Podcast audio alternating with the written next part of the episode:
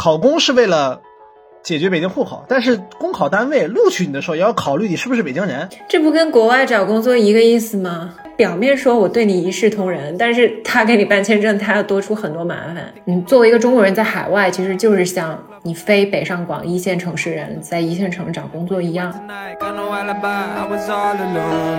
三十三加三十三等于多少？A 六十六，B 九十九，脱口而出，肯定选 B 啊，九十九啊，因为开口方向一致啊。筛选的目的就是要筛选掉那些运气不好的。怕这些运气不好的人将来成了公务员会影响国运。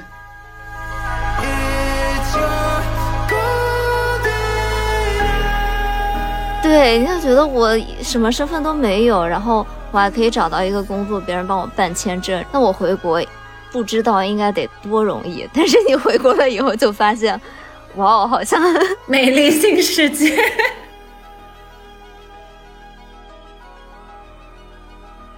大家好，我是杨子，我是小七，我们是大俗小雅，大俗小雅是由生活在世界各地的打工人每周一起跨时差谈天说地。大家好，我是涛涛。又来了，你每次都不用不用我们 Q，你自己就会打招呼，好厉害呀！哦，我还以为不用我打招呼。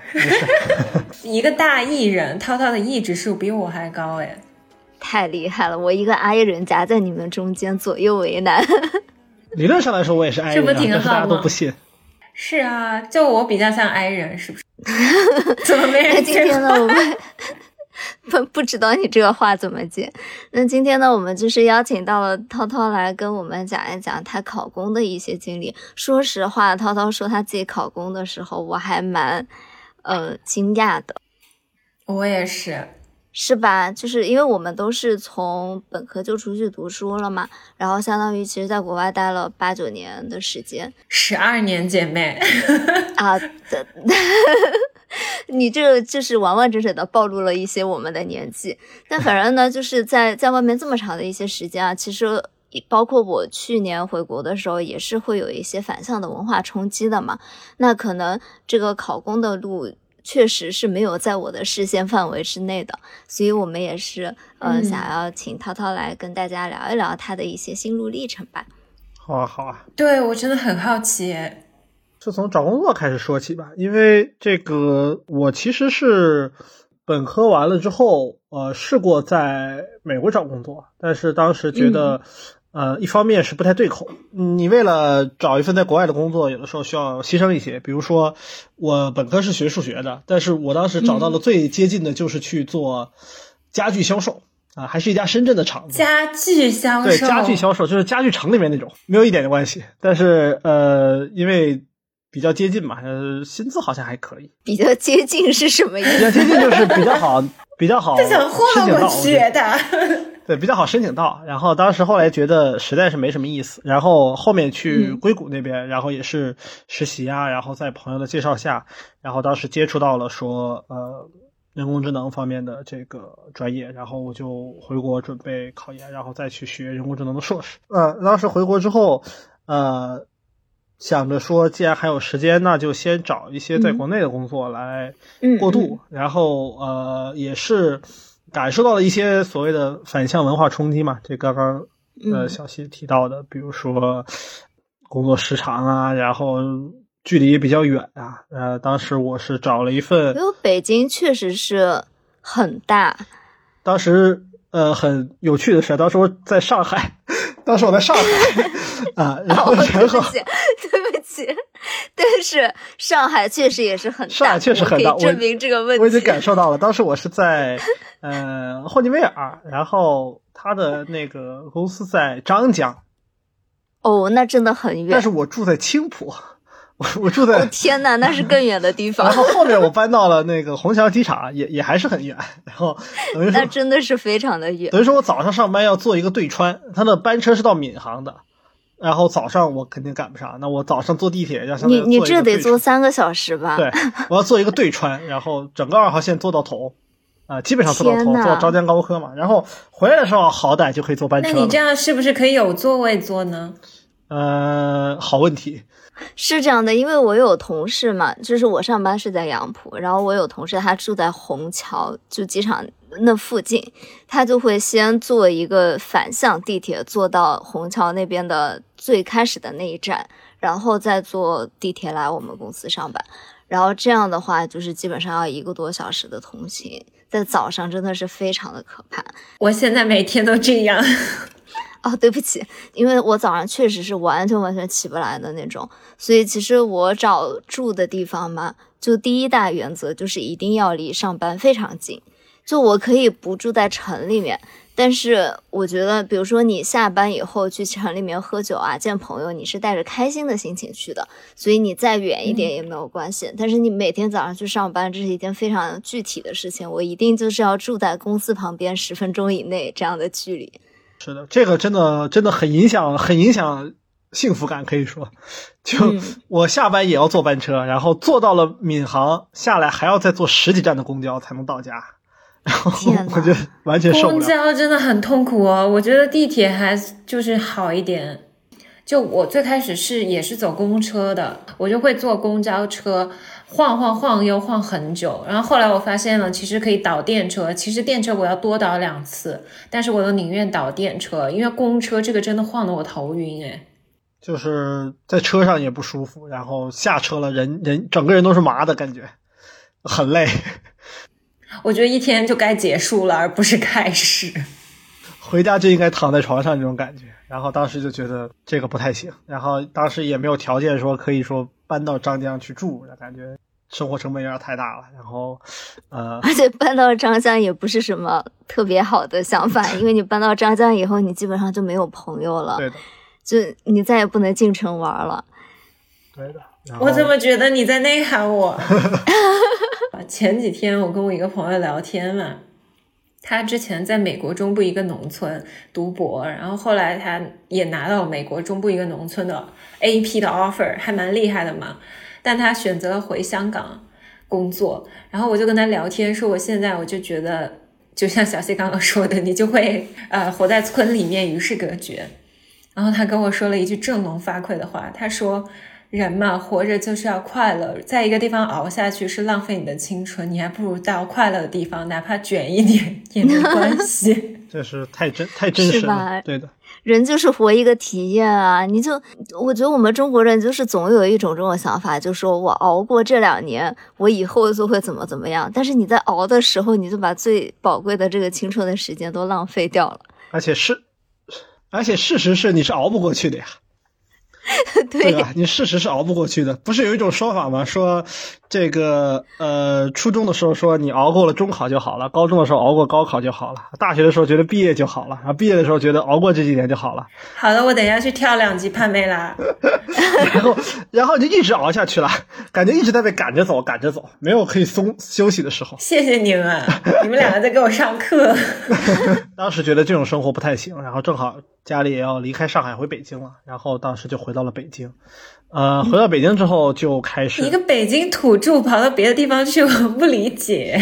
呃，也是家里当时，因为我当时一开始在国外嘛，然后家里当时呃换了一份工作，在在上海工作，然后就跑到上海去了，然后等于是呃也在上海生活一下嘛，体验一下。嗯，然后就后来我也不是北京土著啊，不过我觉得涛涛他有一种能力是。我觉得蛮难得的，因为我身边的朋友大部分都是那种卷王性格嘛，就小西这种人，就是永远都是 不会松弛的。但是涛涛他就是那种我朋友中非常少数永远开心的人，就每次我跟他说话，他好像没有一天是不快乐的。那个怎么了？我我不快乐吗？我我确实是不太快乐。你自己都气住我，说到一半。嗯，我就感觉你快乐也是一天，不快乐也是一天嘛，对吧？这个改变不了，不是？我觉得你改变并并改变不了你这个外界的事情，那你只能改变自己看待它的方式。所以我是，哪怕我会有真的说不开心，或者说想到这个压力大的时候，我会马上告诉自己把它忘掉，对吧？那这个承接我之前的话题，那通常这种方式就是吃东西，所以我吃东西才会那么快乐嘛。对，然后说回到。回了北京之后，当时就开始找一些寻觅一些北京的工作，然后当时也是接触到了呃又一次接触到了学习 AI 的学长，然后给了我一些说呃可以改一些这个方向，然后这个数学和 AI 是相关性比较强的。那在这个间歇中，那个时候其实我感觉啊，那个时候我感觉考公还没有现在这么这么热盛行。对，现在就是宇宙的尽头就是去考公。我之前就是从来没有过这样的想法，但是就是因为太多太多人身边的人提起了。是的，是的。呃，那个时候感觉好像还是疫情前嘛，可能就相对来说找工作还是比较没有现在这么难，或者说没有觉得这个太考公是一个那么那么好的一个选择，然后给了我们一些这个给了我当时一些错觉吧，我觉得我可以去试试。当时我觉得，即便是考上了，我也可以选择不去。啊，你那你想的太天真了，怎么还有这样的底气呢？即便是考上了，我还可以不去，但是我可以去面试一下。我对自己的这个自信心是很强的，对吧？这也是央子，对吧？非常可以补充的，对吧？我是觉得，因为我们永远在怀疑自己，涛涛他就是对人生永远都是很乐观的。是的。就我觉得考不上，那也不是我的问题，考不上肯定是别的问题，对吧？比如说对手太强，或者是题出的有问题，或者说面试官的问题，那不会是我的问题。我我反正可以去试一试，对吧？我这个想考上能力是没问题的。然后我说，呃，我就去稍微研究了一下，当时觉得，嗯，首先是我本来首先看的是国考，对吧？但是后来发现，什么是国考啊？你给大家科普一下呢？呃，就是呃，国考就是国家公务员考试，你考的是部委。然后，比如说耳熟能详的外交部啊，这个啊公安部啊，比较少见一点的，比如说宗教管理局啊，也可以考，就是这个这些旗下的发改委、林业局等等的。嗯，当时是觉得在北京，对吧？然后其实距离我们家也不算太远，我觉得哎这挺好，我去看了一眼，但是发现这个大部分有专业限制。哦，它会限制什么样的专专业啊？首先举个简最简单的例子，你比如说外交部，那你大概率是要小语种啊。你比如说他他是呃非非洲非洲斯，那你得会法语啊。你要是阿拉伯语，比如说特定那些，你得会阿拉伯语。你不能去美国吗？呃，美国那个估计很难。这就说到它的第二个限制了，就是它除了专业限制，还有院校限制啊。很多是你是要么你就是外交学院的，或者说是。呃呃，党团员，你是得是党员或者团员，然后还有一定的学历限制。你甚至不是党员，你都要去考公。我是团员，我是团员，我到二十八岁才自动退团的，大家都是团员，好吗？那还真有，还真有不是的，我跟你讲。啊，真的吗？对，还真有不是的，那个极少数啊。然后呃，这是一个方面，然后另一个方面是，呃，首先我了解它的流程啊，就是我刚刚说的，它其实是分为两轮，就一轮是笔试。啊，你先先去最传统的考试，对吧？这个我们都很熟了，都是考试专家。然后考完了之后，他大概是选取呃录取名额的五倍吧，三到五倍，然后进面试。比如说你我要录两个人，那我可能录十个人去面试。然后呃面试完了之后再来定，比如说前几名定一个名次。那呃如果比如说你是一个很很热门的岗位，那大概率不会有人不去。那呃，有些你可能是如果地方上面的，就是公考考这个地方公务员，那有可能他有些在外地的，他虽然考上了，他来不了，哎，那你有可能后面还有一些补进的机会。所以我当时想的是说，我要补充一下，不光是说我觉得我自己能进，我觉得我就在拿不到最后的这个呃公务员的这个就是录想录取我，但是至少我能进个面试。然后我想，当时我的想法也很简单，我的想法一直很简单，就是我觉得可以至少锻炼一下面试技巧嘛，对吧？体验一下嘛，这个也挺有意思的，看着又不要钱，对吧？就是比例是多少？大概多少人去考？有多少人能选上面试呢？这就是一个非常好的问题，马上就要聊到的，就是如果是一个热门的岗位的话，首先啊，首先它有这个学校和这个呃专业的限制，那你等于说是跟你的相同背景的人来竞争。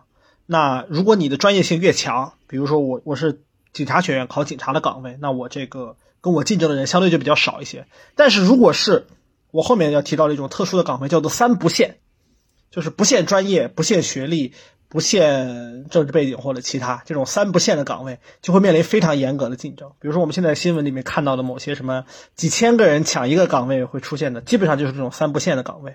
我当时报的，后面我当时国考，因为我没有找到合适的，我后面报了北京的公考。嗯，我到现在还记得，应该是公考是什么？公考就是公务员考试，就是有正式的。不好意思，我好白痴，听众不要骂我。没事没事，这个完全没有了解过，很正常嘛。因为其实对于呃海外党，我不知道听众里面有多少是呃考过公的，然后有多少是海外党。对于海外党来说，这个。呃，公考和国考就完全不能理解，对，就完全是另外一个世界。我当时接触的时候，我连高考都没考啊，我考的美国高考嘛，是的，我们当时考的 SAT 出国的，是的，我就完全脱节了，跟国内的这个系统考试。是的，然后呃，当时我想的也是，因为没高考过嘛，我想的是看看自己的考试能力，我自信啊，对吧？我觉得，因为我当时觉得你不是果然的嘛？我觉得他考都是文史类的内容，这个都是我的，都是我的强项。嗯，是涛涛很厉害的。文史哲的知识，呃，因为它是这样的，它的考试内容我也是研究过的，就是它是文史为主，呃，考一些这个你的呃，比如说文学功底啊、阅读能力啊、写作能力啊，它还会有一些数学题，然后数学题它就是所谓你也很会啊，你数学也很好。这个数学题一般是出区分度的，但是我觉得这出区分度的数学题，这不撞到我怀里了吗？我可是学这个的，对吧？那挺好。嗯，当然这个也是我想，结果呢？这个我说想多了啊。然后我继续说，我先先说我后面考试的这个经历，就是我选择了当时我印象很深刻，选择了应该是石景山区的资源局吧，科员的一个位置。然后那是一个三不限的岗位，当时后面我了解到大概是一百三十个人争一个争两个位置啊，一百三十个人争两个位置。那其实比我想象的好一些。我们小学、初中一个班也就六七十个人，你考班上第一名，这个意思吗？对的，对的。然后呃，考公题我开始接触到的时候，发现首先就是你刚刚说的数学那个问题，我发现完全不是我想象中的数学题，就是它连奥奥数题都算不上。首先它的题量特别的大，就跟它的考试不一样，它特别像以前我们考 SAT 的时候。我不知道你考 SAT 的时候有没有遇到过那个呃，就是老师教你们做的时候说这个做题时间很紧。你差不多一分钟做一道都来不及那种感觉。不是 SAT，我我没有凡尔赛意思，我平心而论，SAT 不是很容易吗？那个数学超级。哦，不是说数学题，不是说数学题，我说的是 SAT 的阅读啊啊，SAT 的阅读题。当时我印象很深刻嘛，它是一个 section 二十二十五分钟，你要做大概三十几个题吧。你如果按照正常的一分钟一道题的速度去做，是来不及的。所以你要一用一些技巧。考公的时候，对，考公的时候也是这样，考公的时候也是这种感觉，就是天呐，我现在完全适应不了这种考试，我想到我都头皮发麻呀！我天，对，它有大量的选择题，然后大量的题，以至于说为什么数学题是区分度，是因为老师会说，如果这个题你在第一眼看到它的时候没有思路，就不要做了，啊，就不要去想，因为你没有时间，啊，后面我其实也是。你能举个例子吗？我很好奇，你就稍微拿一个简单好说清楚的举个例子。那我就说一个最近的很有意思的笑话吧。就是甲对乙说：“我来考考你道数学题，看看你最近有没有因为考公学傻了。”嗯，我问你，三十三加三十三等于多少？A 六十六，B 九十九。乙毫无毫无这个延迟的，对吧？脱口而出，肯定选 B 啊，九十九啊，因为开口方向一致啊。啊？对，你想想不到吧？这就是 这就是他的考察点，这就是他的那个逻辑题，叫做呃逻辑题的考察点，就是他会出很多奇形怪状的题。比如说考你这个数字的音调是否一致，考这个音调什么是数字的音调？比如说四就是四声，一就是啊一声，然后他会问你，比如哪几个数字的音调是一样的，让你去找规律。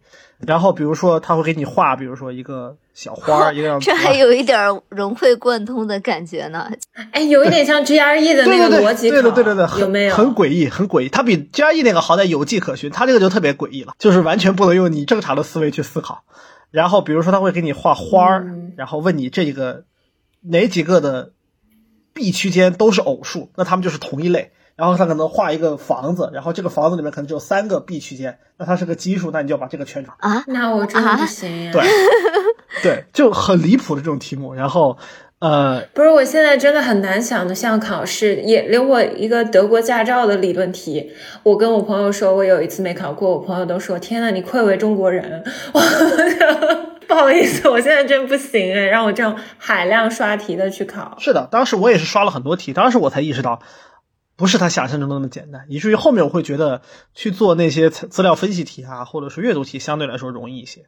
然后，呃，呃，对，说起这个，他这个诡异的逻辑题或者诡异的数学题，还有一个有意思的就是网上的吐槽说，为什么这些题会出的这么奇怪？说筛选的目的就是要筛选掉那些运气不好的，怕这些运气不好的人将来成了公务员会影响国运。哦，这是可以说的吗？不知道真假，但是我觉得这个真的很奇怪，因为大部分人遇到这些太，酷了，这个回答。我前两天，实在我不是考公考编人群嘛，但前两天我的小红书突然给我推一个帖子，就是说有个高中生的家长去一个培训班，说我儿子要补习考公，那个培训班老师说这周已经满了，给你安排下周，然后底下都在说高中才是准备考公的最佳时期，都不用上大学的。啊？为什么？是这样的，是这样的。因为高中你文史哲的巅峰嘛，包括数学也已经满格了，就是你是一个啊顶级做题家嘛。我我会从另外一个角度来解读这句话，就是为什么高中是最佳的考公准备期，是因为你要想考公，那你的专业和你的大学履历就很重要，以至于你的大学本身都很重要。那你什么时候选择你的专业和你上什么大学，那肯定是高中时期。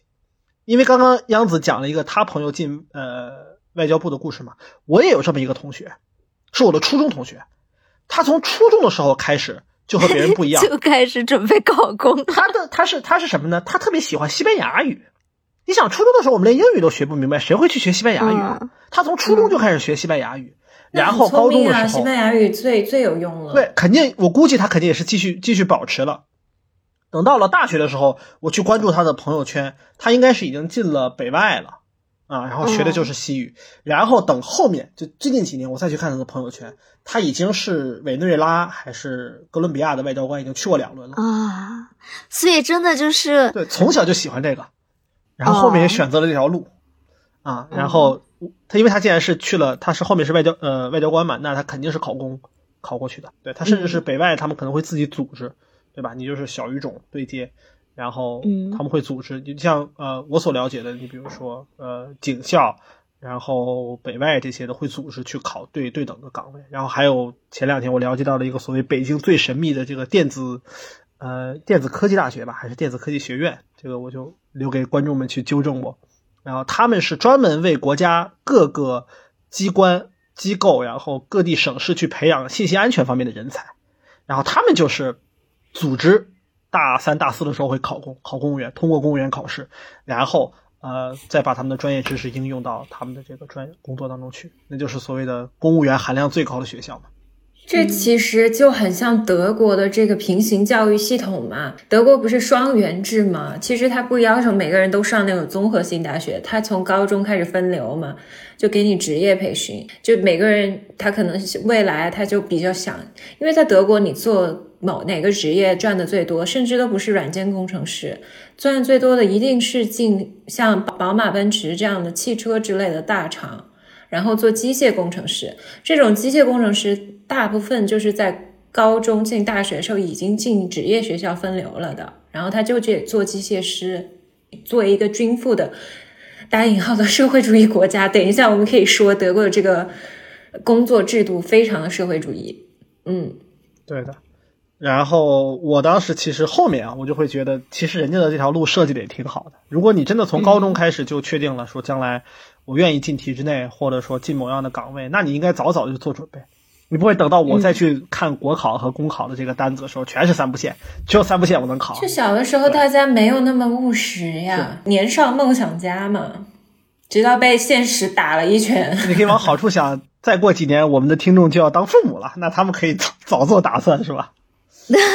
怎么了？你从小鸡娃，你这个计划记得也太早。但确实，就今天我不是给杨子发了一个小红书上面的一个视频嘛，就是说，呃，我我觉得我自己感受是这样，就是国内大家都活得很着急，然后要计划的很提前，包括我家里面啊，我爸爸他从小到大跟我说的最多的一件事就是你一定要做计划，你要有 Plan A、Plan B、Plan C，然后你从小就要把自己人生规划的好好的，然后你才能最有效率的在最短的时间，就比如说他给我规划的人生，他就觉得那你一定要在三十岁之前当上教授，然后不然你这个人生就完蛋了。特别特别着急，就是有一种一步错步步错的感觉。就像涛涛刚刚跟我说的，都焦虑了。就是你 最好准备考公的年纪就是初初高中，你如果错过了这个时间，后面都很难。不然就是很多会说，你大学毕业以后，你一定不能去闲散一年，说有一个 gap year，因为你就失去了这个应届生。比如说考公，你也失去了这个选调生的资格。就好像就是我感觉就是有很多很多这种焦虑。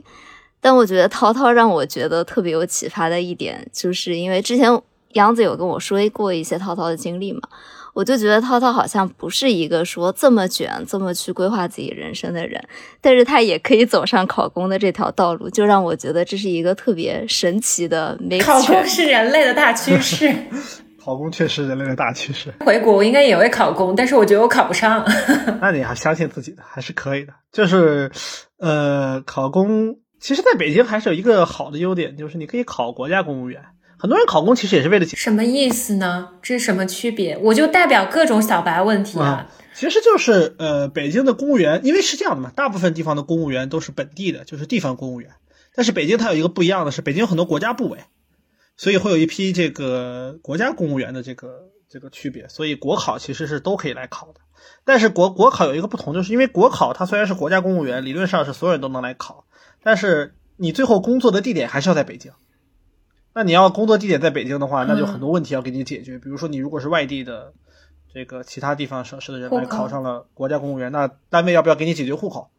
嗯，呃，户口这个东西还是很卡人的。我有一个朋友就是在北京上学，上了上到高三都没有北京户口，最后只能回河北老家去高考，然后这个。但是最后人家考的还是不错，人家拿高考成绩去了澳大利亚，然后现在也很厉害，所以呃不一定这个很重要。但是对于呃想留在北京的同学来说，这个还是很重要的。然后另外一点就是，北京好难啊。另外一点就是，他现在已经到了什么程度？就是考公是为了解决北京户口，但是公考单位录取你的时候也要考虑你是不是北京人。你要是北京人，我就不用给你解决北京户口了。对啊，然后交通补啊、餐补啊、房补啊、什么住宿啊都不用给你考虑。你北京人嘛，你自己回家嘛。这不跟国外找工作一个意思吗？对对啊，就我每次在国外找工作就是无语啊，就是比如说美国，他一定要问你，你在这儿国国家有权利工作吗？如果你没有权利工作，我们需要给你办签证吗？表面说我对你一视同仁，但是他给你办签证，他要多出很多麻烦，所以他肯定会优先那个不需要办签证的人嘛。我之前不是升了一个在瑞士的位置，就是进到最后一轮，他直接跟我说给另外一个欧洲人，我都不知道这种事情你是能直接说的。他就是说中国人要给你办签证是非常麻烦的，因为瑞士他给欧洲人办签证都不是那么容易，更别说是一个中国人。是的，所以你一个身份能卡死非常多人的，就嗯，这也就是跟国内考公也是一样的。如果你不是北上广本地人的话，你作为一个中国人在海外，其实就是像你非北上广一线城市人在一线城市找工作一样。是的，是的，是的。就我之前回国之前嘛，会觉得对国内有非常多的幻想，就像刚刚涛涛说的这种反向文化冲击的感觉。就我当时想说，我在纽约都找工作。嗯，都全靠自己。然后你当时会觉得纽约已经是世界上最艰难的情况了。If you can make it in New York, you can make it everywhere。对，就觉得我什么身份都没有，然后我还可以找到一个工作，别人帮我办办签证，然后搞所有的事情。那我回国不知道应该得多容易。但是你回国了以后，就发现。哇哦，好像 美丽新世界，对，就是美丽新世界呢，就是并没有，而而且卡你的限制条件可能更多一些，因为在国外他不太会卡你年龄，卡你单不单身，卡你是不是女性，他只能卡你签证这一件事情嘛，因为别的事情他卡你就是赤裸裸的歧视了，他没办法这么做。但是在国内真的就是他可以，如果他想卡你的话，他任何条件都可以卡你。是的，只要你不是本地人，就会有很多障碍。嗯，对。当然，涛涛也可以跟我们分享一下，你就算作为北京土著，也经历了那些障碍。嗯，北京土著的障碍本质上来说还是竞争太激烈了。要说回到刚才那个一百三十人的问题了，一百三十人在今天看来已经算还好了，但是我考的时候其实还是挺挺难的，就是整个翻遍整个北京公考都是排名可能能进前十、前十五的竞争激烈的岗位。当时我印象很深刻的，是我也算是费劲巴拉的准备了半年吧，对，因为就是从刷刷题嘛，我觉得，呃，最后我考了一百四十一点五分，啊，这是个什么概念呢？就是我考的前一年，可能最后录了的那个人也就考了一百四十五分，啊，然后能上一百四十分，怎么说也能有一个面试的机会，甚至能进面试前几名，但是我考了一百四十一点五分，连面试都没进去。啊，可能我考那个时候面试线都变成今年分数线高一些，对的对的，然后竞争就太激烈了，然后最后我说，呃，这条路不太适合我。然后考试的时候还有一个小插曲，因为呃在国外念书，加上打字用的太多了，以至于最后手写作文的时候，我连辣椒的椒字儿，对辣椒的椒字都不会写了，要给我急的呀，因为那篇文章是要写辣的。全程要手写，我惊呆了。全程要手写作文，然后辣椒的椒字我不会写，啊，就给我急的呀。然后，哎，我心生一计，因为当时作文和这个选择是一起考的，然后我就在前面翻，一个一个翻，终于在一道选择题里面找到。真的很像我们小学的时候考试，哎，真的。我就感觉感觉自己真的是退化了，感觉不会写汉字了。然后终于找到了，赶紧把它抄下去，然后后面继续写。我还算运气比较好吧，在收卷前一点点把作文写完了，就至少我写到了最后一个字。然后什么什么写完了还要从头读一遍，什么还要改一改，这完全没有时间。以至于就是呃，我比较自信的数学题的部分，其实也没有时间去想，基本上就是你看到了就得做。然后如果真做不出来，就蒙一个，蒙一个给你写，想法最接近的。然后这个那些什么逻辑题啊，那些基本上全全靠你直觉。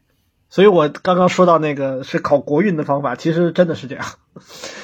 真的是你可能就一两分之差，就是就是这么差出来的。我两科满分一百分，考了一百四十多分，其实平均每科就七十多分，对，还是会错很多题的。其实，你说我觉得好恐怖啊，真的卷不了了。现在老了，是的，是的，因为刚刚你其实提到了国内会用年龄来卡你嘛，就是很多人现在可能也听说过的，你在国外也听说过的，就所谓三十五岁，对吧？你三十五岁不进步，你就你就要被淘汰了。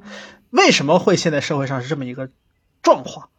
其实就来自于考公，考公有一条线是三十五岁。哦，我我是说，到底为什么出来的这个三十五岁？因为我们从国内离开的时候，我们想的是国内如果五十五岁，你可能就会被裁员了。没想到，哎，我们从从国外回来以后，已经变成 三十五岁，你就要被裁员了。我想说，三十五岁这个数字到底是哪里来的呀？对，实际上我说句难听的话，现在公务员，呃。就像围城，就是外面的人想进去，里面的人其实过得也不好。就我的了解啊，我的不不具名了解，我的一个同学，我一个朋友，我的一个朋友，呃，安徽人，我就不说具体哪里的了。他已经六个月没拿到工资了，虽然他的工资也就两三千块钱，但是六个月都没给他们发过了。他们五个人的工资条子都已经批到副市长那边了，还是没给他们批，然后一直拿不到钱。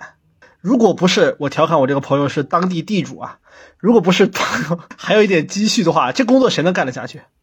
对不对？而且我想起前两天，又想起前两天看了一个笑话，有这个律师现在网上很火的有这个律师提问的环节，然后有一个人问这个律师说：“我家附近的派出所晚上老出警。”然后律师说：“你是不是想告他们扰民啊？”然后他说：“不是，我就是这个派出所的民警，我想问怎么能要加班费？”对，就是他们现在也很也很辛苦。然后，但是对于外面的人来说，公务员至少还是轻松一些，至少你是。大大部分啊，你才有因为有保障嘛，因为现在这个失业率又很高，是的，对，有一份工就很不错了。公务员是铁饭碗，是的，嗯，甚至外面离谱到什么情况，就是大家都知道建筑行业其实不是很好嘛，嗯，所以我的同事们心里面也都慌慌的，就是每个人都岌岌可危的那种感觉，就感觉第二天就会没有工作。然后我的一个同事姐姐嘛，她有一天就跟我说：“哎，你知道吗？我们楼下最近开了一家新的鲷鱼烧店，还挺好吃的。”哦，我说好呀好，我们什么时候可以一起去吃？她说我看到上面贴了一个条子，说招聘做鲷鱼烧的那种小妹嘛，然后上面写的是年龄限制三十五岁以下。他说：“那我明年要是被裁了，我连鲷鱼烧都不能去做了。”太可怕了。哎，你说到这个裁员，我这次不是在美国吗？就见了一个朋友，哎，你也认识，嗯，是在一个很大的投行工作，然后我们都觉得他就是应该过得很开心嘛，因为赚很多嘛。嗯，然后他那天就说，他们那个组就是他那一层每一周都少人，就是每一周都有人被裁。哦，然后他对对对，中午我看到跟他们组的人去吃饭也是，他就是会每天他其实不想去吃饭，他都得去，因为他就怕哪一天他不去，可能就是这个关系就有微妙变化，就会他也保不住饭碗。这么吓人的吗？对，他说很吓人，他就是被逼要社交，就每天固定跟他那些同事到同一个地方去买饭吃中午，然后大家 social 一下，因为他的头就被裁了呀，他有跟你讲吗？就是突然之间没，有，因为他的头可能我呃、嗯工资比较高吧，嗯太吓人了。然后当时我就听他们讲，就说美国本来我们也有蛮多朋友，最近都有一些血雨腥风被裁嘛，在美国，嗯哪怕是大厂的比较大的一个裁员潮嘛，我才知道在美国原来是可以无条件解雇一个人的。呃，其实这个在德国就是不允许的。德国可以说是真正的社会主义国家吧。就如果你拿的是无限合同，然后过了六个月的试用期的话，出现严重的工作失误才可以被解雇。如果不哦是严重的工作失误的话，他是不能解雇这个人。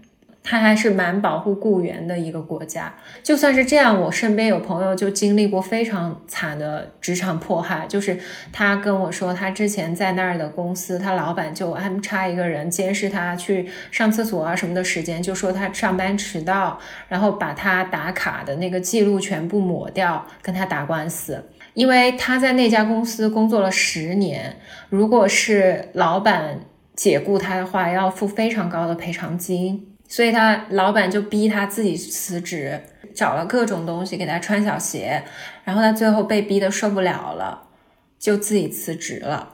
因为他跟他老板打官司的时候，就是有各种纠纷吧。然后他还说，不要以为德国人就会很好，不做伪证。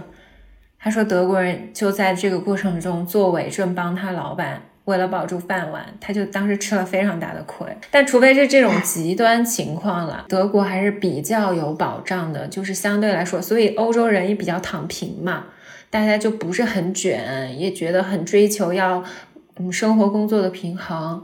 一般来说，嗯，周末就是都不会回信息。像我这种嗯例外，什么病假什么的，可能还要上班，但是在德国人这是不可能的。就是会人间蒸发，他们在非上班时间。太可怕了！你当时在美国的时候会需要加班吗？我吗？对，基本上不需要。我可能当时是我们公司唯一一个老板可以开口，就是 ask a favor，就是能不能求求你帮忙帮我加一个班。而且，嗯、当时基本上是我们如果周末加一天班的话，是可以休息两天的。所以其实我有的时候是愿意的。因为我这样可以换两天假嘛，然后但是老板会觉得非常非常的抱歉，所以他可能有点不好意思问别人。我当时已经是我们公司最能干的人了，不是那个能力能干，就是能干活。然后所以他有的是亚洲人吗？对，因为我们公司也没有别的亚洲人嘛，然后所以他当时可能非常少的情况吧，三个月有一次他会问我周末能不能加一天班，然后休息两天这样。嗯。那我在圣路易斯实习的时候，不仅不加班，我们早上十点买咖啡，下午三点买咖啡，一天买两次咖啡。哦，是的，是的，我们也是，就是会总会有同事问你说要不要出去买咖啡，然后就绕一圈儿，然后就一个小时过去了。买咖啡买一个小时，我真的是惊呆了。然后当时呃我帮他们整理一个他们好多年积攒下来没整理的一个什么北美的什么 HR 的表格吧。然后我每天就跑，因为我没事儿嘛，有的时候没事儿我就在里边干。然后我一个月差不多给他们干完了。他们说哇，你干了这么大的活啊，很神奇。我感觉好像卷到他们了，但是 是的，你破坏了这个生态平衡。我感觉他们好像就是没人没人管这件事情。当时我觉得闲着也是闲着，我就帮他们做一下。好像好像卷到了，但是没关系，我已经走跑路了。然后说到你那个朋友那个被被干了十年被开除那个事情，我他是没有遇到我娘。最近我妈以前那个公司有一个同事在国内啊，他是在外企，然后也是干了十年以上了。呃，因为国内好像是也是干到十年之后就不能随便解雇了，然后就必须要协商了。嗯，然后所以他的那个外企当时是因为觉得他也拿了不少钱了，一年也是。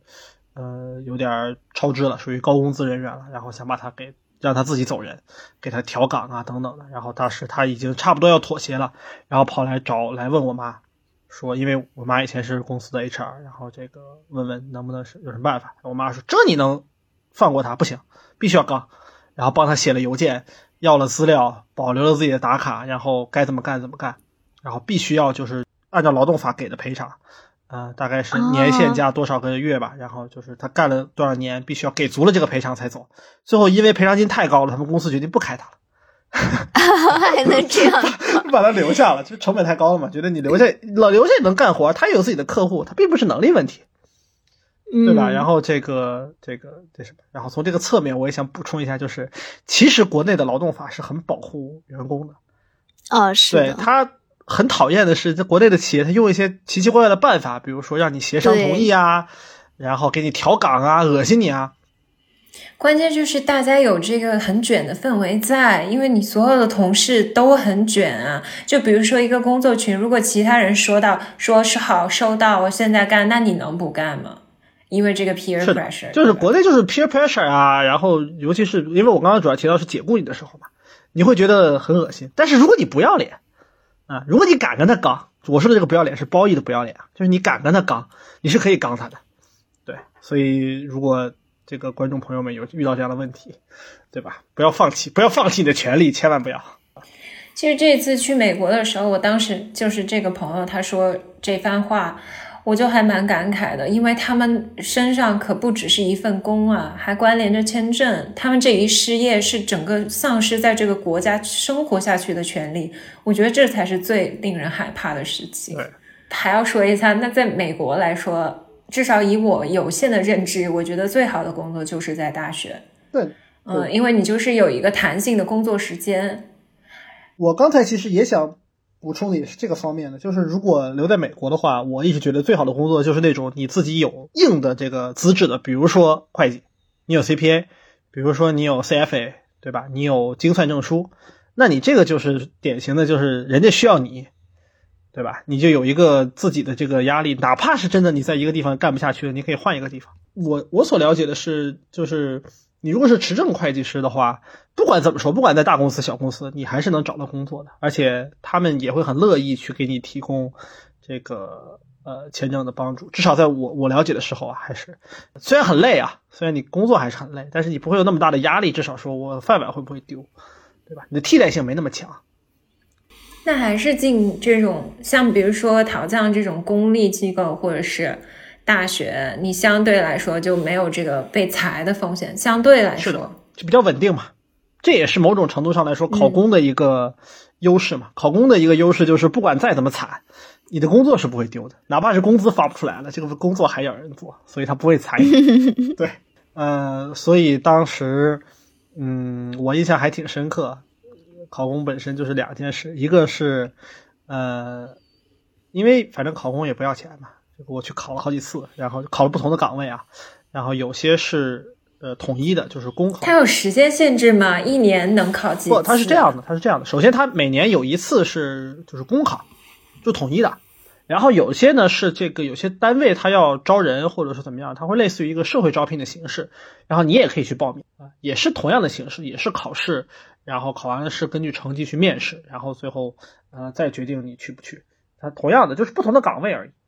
啊，然后我当时也报了另外一个局，我记得是商务局吧，还是一个什么样的？然后他当时他不是随这个公考一起的，然后嗯，我也去考了，然后考一次丢一次身份证，所以那一年我换了三张身份证。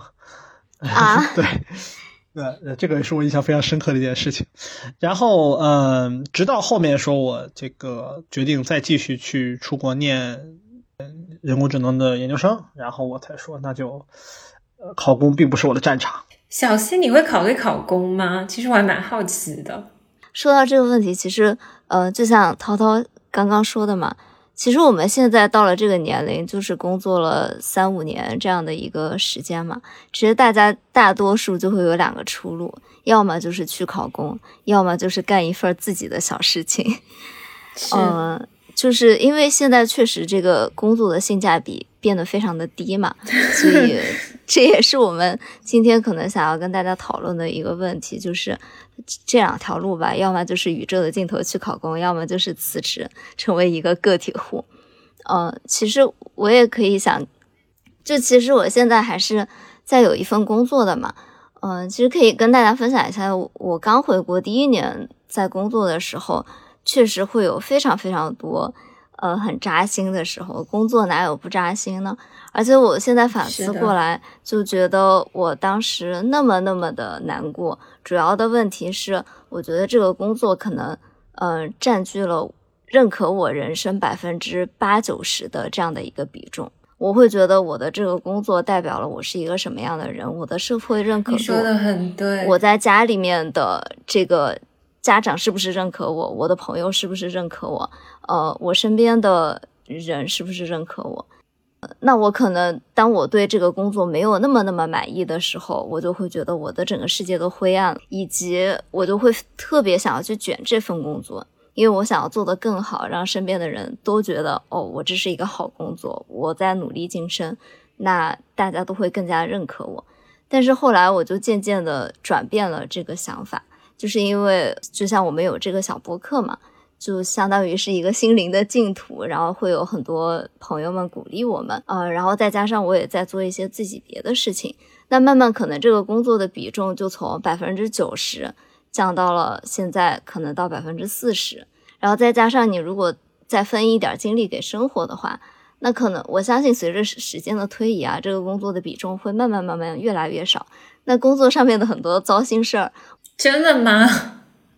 真真的哎，我现在真的是一个有这样的趋势。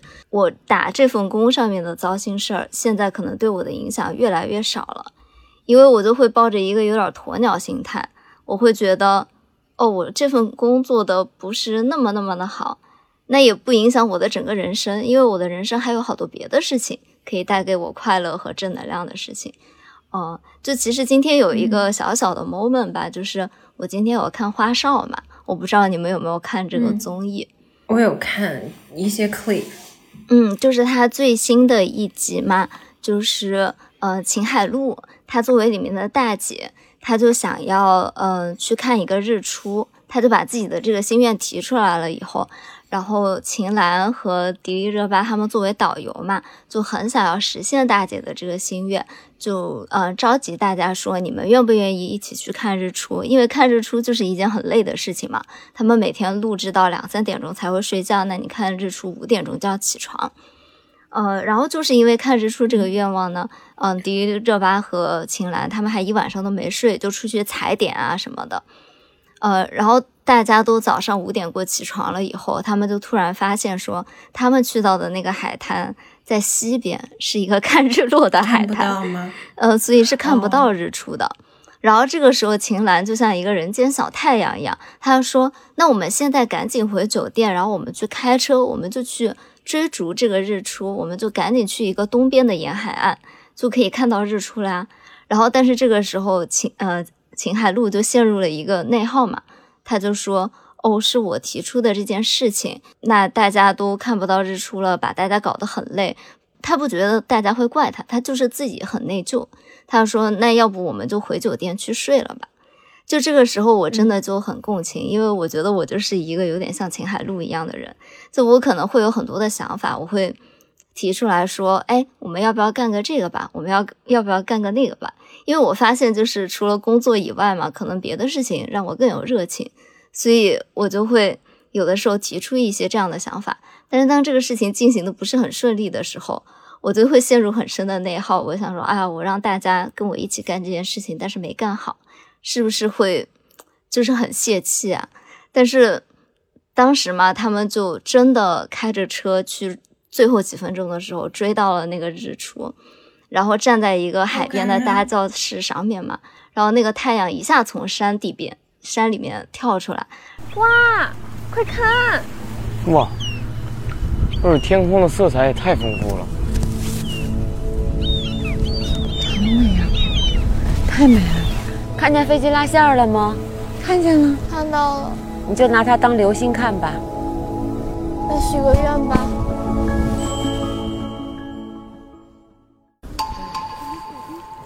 要出来了吗？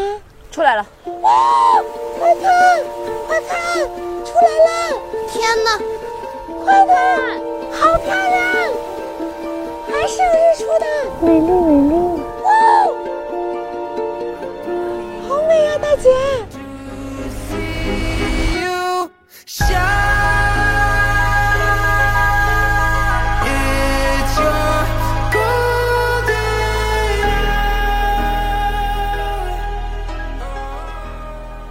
然后还是放的那个《Golden Hours》那首歌，就是杨子特别喜欢的那首配乐啊！我真想说那首歌，是吧？然后我当时我要哭了。哇！我是中午的时候看到这个片段，然后我一瞬间眼泪就流下来了，因为我觉得就是我生活当中有很多很美好的朋友，呃，我提出我要干什么事情的时候，大家都真的会跟我一起去干，然后。我在很迷茫的时候，大家都会特别鼓励我，就像鼓励秦海璐一样，就会拖着他往前走，就是说，走吧，我们一起去干这件事情，他一定会很好的，我们一定会达到这个目标。的。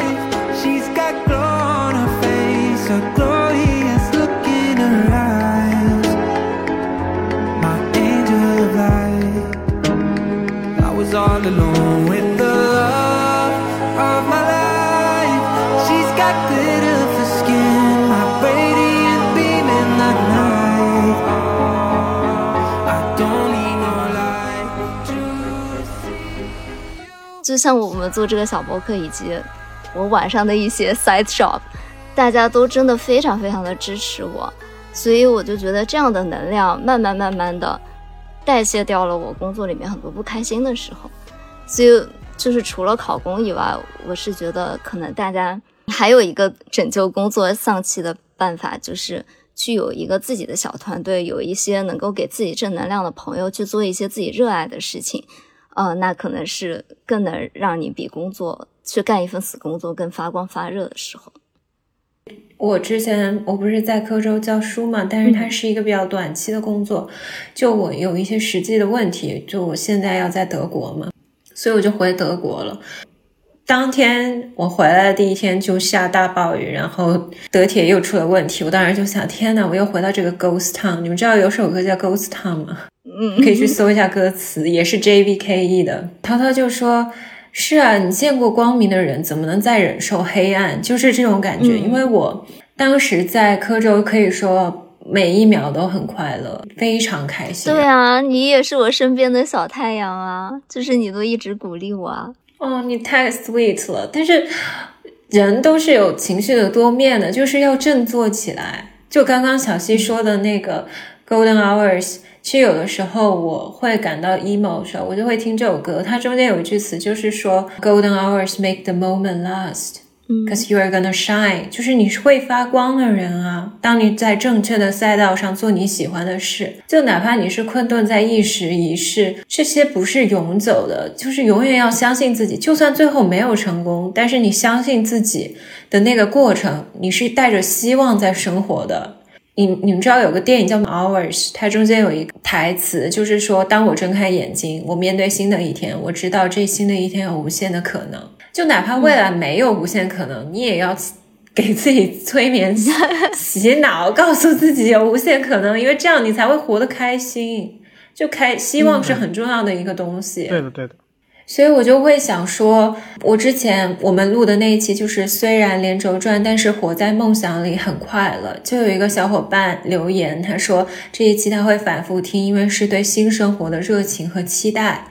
我当时就回复他说，生活不可能一帆风顺，就是未来在我的低谷期不开心的时候，我也会去。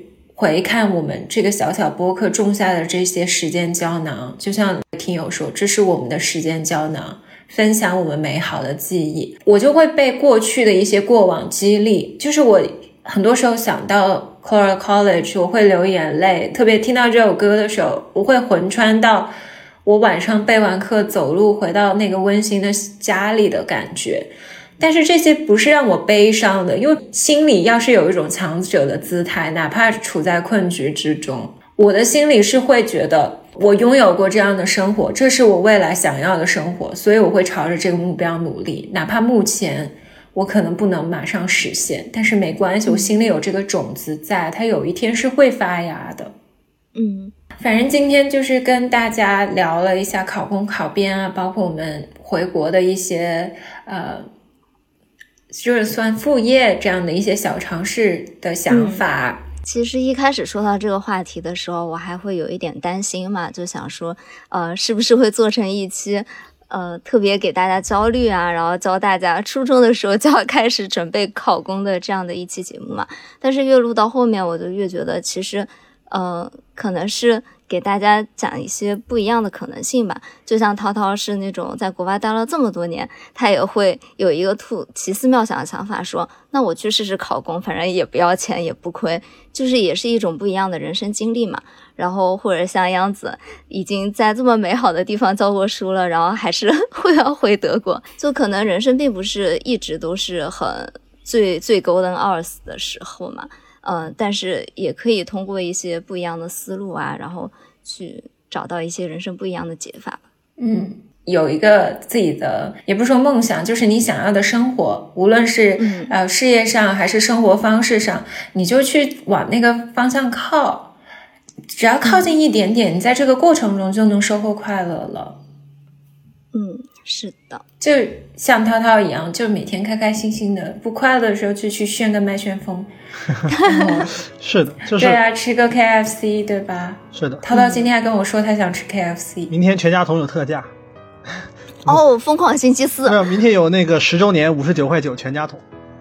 哦，这样的吗？哦，no，对，今天是疯狂星期四，明天是 星期五，明天是十周年，对的。那明天周五了，多好！是的，是的，所以就可能不管是考公考编，还是辞职当一个个体户，还是继续自己的这份工作，都可以有一个挺好的人生，就不要害怕，要勇敢，要有希望，也要勇敢。就港剧里那句话，人嘛，活着最重要是要开心啦。嗯，那。我们这期节目就大概说到这里，欢迎大家跟我们分享一下你的一些人生小规划啦，不论考编还是辞职单干，还是继续卷卷做一个 打工人，或者是躺平的打工人。哎，你说我们要是有一天不打工了，怎么说我们开场的那个 slogan 呢？我们可是在世界各地的打工人呢。你在世界各地的快乐人，这是个幸福的烦恼。你想的太远了，姐妹。离那一天还有很久，那我们这期节目就到这里了。我是杨子，我是小溪，我是涛涛，我们是大俗小雅。那我们下周再见了，拜拜，拜拜，拜拜。